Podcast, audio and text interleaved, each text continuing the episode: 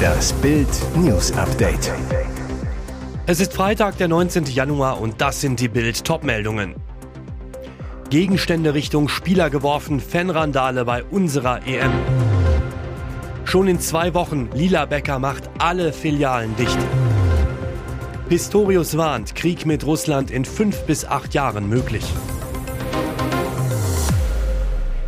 Gegenstände Richtung Spieler geworfen, Fanrandale bei unserer EM. Unschöne Szenen bei der Handball-EM. Im Hauptrundenspiel zwischen Frankreich und Kroatien sorgten Fans für den ersten Ärger beim Turnier. Bei der Partie in Köln sollen kroatische Anhänger mit der Leistung der norwegischen Schiedsrichter unzufrieden gewesen sein.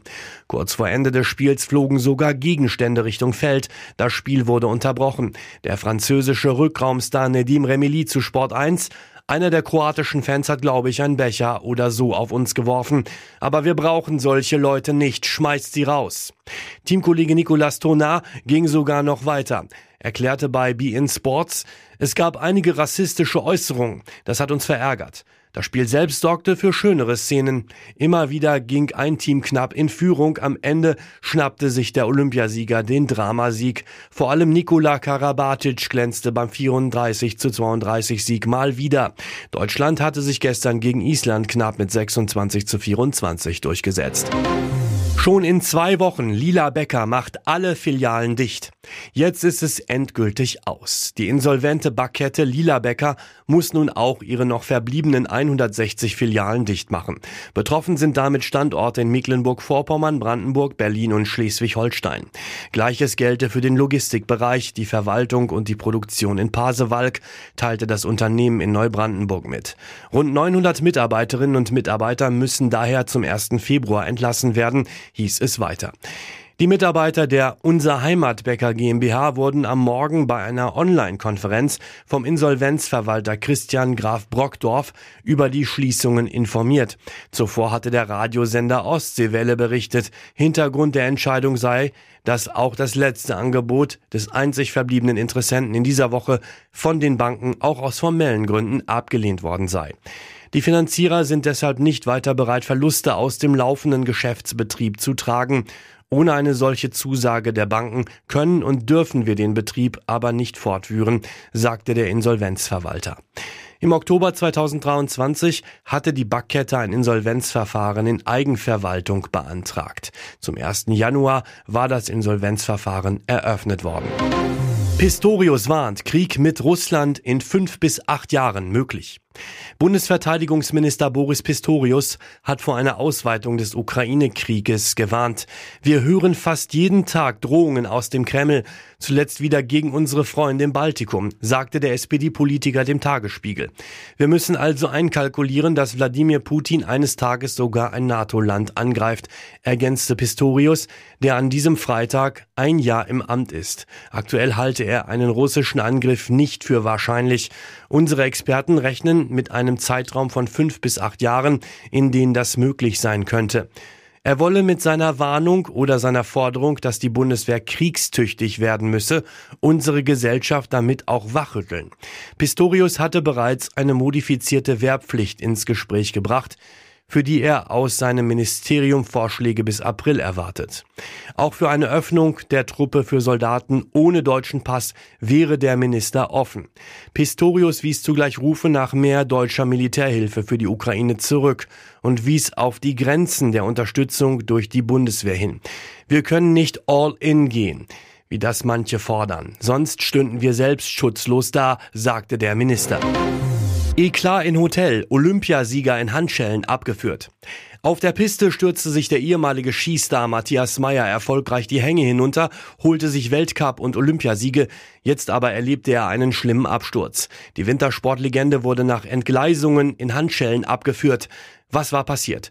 Gestern wurde Niederösterreichs Landeshauptfrau Johanna Mickel-Leitner im Hotel Kitzhof in Kitzbühel empfangen.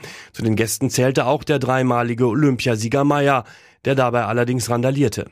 Verschiedenen Medienberichten zufolge soll der aktuelle Berater des österreichischen Skiverbands ÖSV mehrere Leute bepöbelt und beschimpft haben. Er soll dazu auf einen Tisch gestiegen sein und geschrien haben, in der Hand ein Glas Rotwein. Um ihn und die Situation zu beruhigen, soll sich ein ÖSV-Teamarzt eingeschaltet haben, ohne Erfolg. Mehrere Sicherheitsmänner sollen Meyer nach dem Vorfall dann aus dem Saal begleitet haben. Draußen habe er weiter für Aufregung und Sachbeschädigungen gesorgt. Weil sich die Skilegende weiter schwer beruhigen ließ, griff die Polizei ein. Sie führten ihn in Handschellen ab. Später wurde er medizinisch versorgt und in Polizeigewahrsam genommen. Zuletzt gab es bereits Berichte über psychische Probleme Meyers.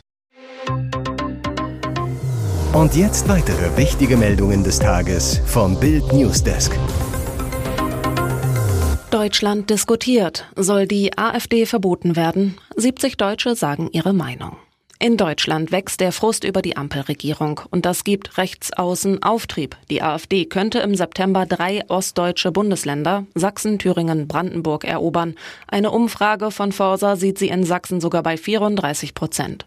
Die Reaktion darauf, bundesweit demonstrieren Bürger gegen die AfD und im Berliner Abgeordnetenhaus verließen Abgeordnete von SPD, CDU, Grüne und Linken am Donnerstag gemeinsam den Plenarsaal, als die AfD-Fraktionsvorsitzende Christine Brinker sprach. Viele fordern ein Verbot der AfD. Doch ist das der richtige Weg? Die große Bilddebatte. Eine äußerst knappe Mehrheit von 45 Prozent würde ein Verbot der AfD eher befürworten, wohingegen 42 Prozent hierbei kritisch eingestellt sind. Weitere 13 Prozent wollten oder konnten dazu keine Angabe machen, wie eine Bildumfrage von INSA ergab. Neben AfD-Wählern, die ein solches Verbot zu 84 Prozent ablehnen, sind auch Wähler der FDP zu 55 Prozent in der absoluten Mehrheit gegen ein solches Verbot. Alle anderen Wählergruppen sind jeweils mehrheitlich dafür. 46 Prozent bei Wählern der Union, 55 Prozent bei Wählern der Linkspartei, 66 Prozent bei SPD-Wählern und insbesondere bei grünen Wählern 72 Prozent. Auf Bild.de lesen Sie außerdem, was Promis, Politiker und Bürger zu einem AfD-Verbot sagen. Wieder Rekordwert bei Krankheitsausfällen im Job. 64,5 Prozent aller Beschäftigten waren 2023 mindestens einmal krankgeschrieben. Schon das zweite Jahr in Folge bleiben die Krankschreibungen auf sehr hohem Niveau. 2023 fehlten Angestellte im Schnitt ganze 20 Tage bei der Arbeit, wie die Krankenkasse DAK Gesundheit herausfand. Der Krankenstand erreichte wieder die Rekordhöhe von 5,5 Prozent, genau wie im Jahr 2022. Das bedeutet, an jedem Tag des vergangenen Jahres waren im Schnitt 55 von 1000 Beschäftigten krankgeschrieben. Atemwegserkrankungen wie Erkältungen, Bronchitis und Grippe haben im vergangenen Jahr zu vielen Krankheitsausfällen geführt, berichtet die DRK. Doch auch psychische Erkrankungen sind angestiegen. Zum Beispiel Depressionen waren ebenfalls ein Grund für viele Fehltage, 323 je 100 Versicherte. Für die Analyse wurden Daten von 2,4 Millionen erwerbstätigen DRK-Versicherten in Deutschland ausgewertet. Besonders betroffen die Altenpflege mit 7,4 Prozent und Kita-Beschäftigte mit 7,0 Prozent. Dagegen hatten Informatiker und Kommunikationstechniker mit 3,7 Prozent den niedrigsten Krankenstand. Palasttaktik wirft Fragen auf. Soll die Charles-Meldung von kranker Kate ablenken? Große Sorge um Kate. Am Dienstag wurde bekannt, dass sich die Prinzessin von Wales einer Unterleibs-OP unterziehen musste. Erst nach Ostern werde sie wieder Termine wahrnehmen können. Das teilte der Kensington-Palast am Mittwoch um 14 Uhr mit. Nur 90 Minuten später, um 15.30 Uhr, folgte eine Erklärung über den Gesundheitszustand von König Charles III. vom Buckingham-Palast. Charles werde sich nächste Woche wegen einer vergrößerten Prostata im Krankenhaus behandeln lassen. Zwei solche Meldungen kurz hintereinander. Zufall? Ein Palastmitarbeiter zu Bild. Am selben Tag gleich zwei offizielle Statements zur Gesundheit der Königsfamilie herauszugeben, ist ungewöhnlich. Erstaunlich ist, dass die Mitteilung zu Charles sehr detailliert war und betonte, dass nichts Bösartiges gefunden worden sei. Das Statement zu Kate sagte gar nichts. Eine Gebärmutter-OP? Keine Angabe.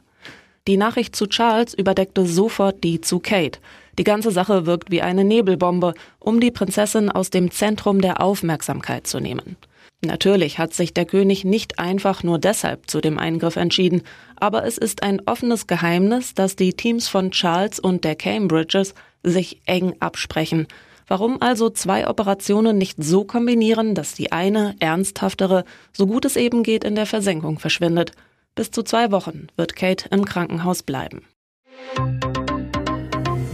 Hier ist das Bild News Update. Und das ist heute auch noch hörenswert.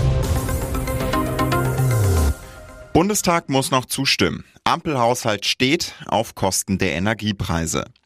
Das wochenlange Gezanke um den Haushalt hat ein Ende.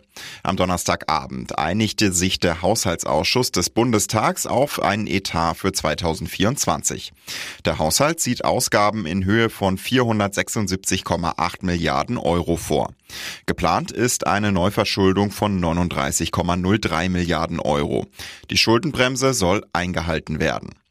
Vorausgegangen waren den Verhandlungen harte Sparauflagen durch das Urteil des Bundesverfassungsgerichts im November. Das hatte Teile des ursprünglichen Haushalts für unzulässig erklärt, sodass neu verhandelt werden musste. Teils mit kräftigen Spareinschnitten. Dazu gehören unter anderem die schrittweisen Kürzungen beim Agrardiesel für landwirtschaftliche Betriebe, Mittel für Entwicklungshilfe und humanitäre Hilfe sowie Klimaschutzprojekte. Der Haushalt sieht zudem vor, die Ticketsteuer für Passagierflüge zu erhöhen und den CO2-Preis auf Heizöl, Gas und Sprit zu steigern. Das soll mehr Geld in die Staatskasse schwemmen. Für Verbraucher heißt das jedoch teure Flüge und höhere Energiekosten. Bundestag und Bundesrat müssen dem Haushalt Anfang Februar noch endgültig absegnen.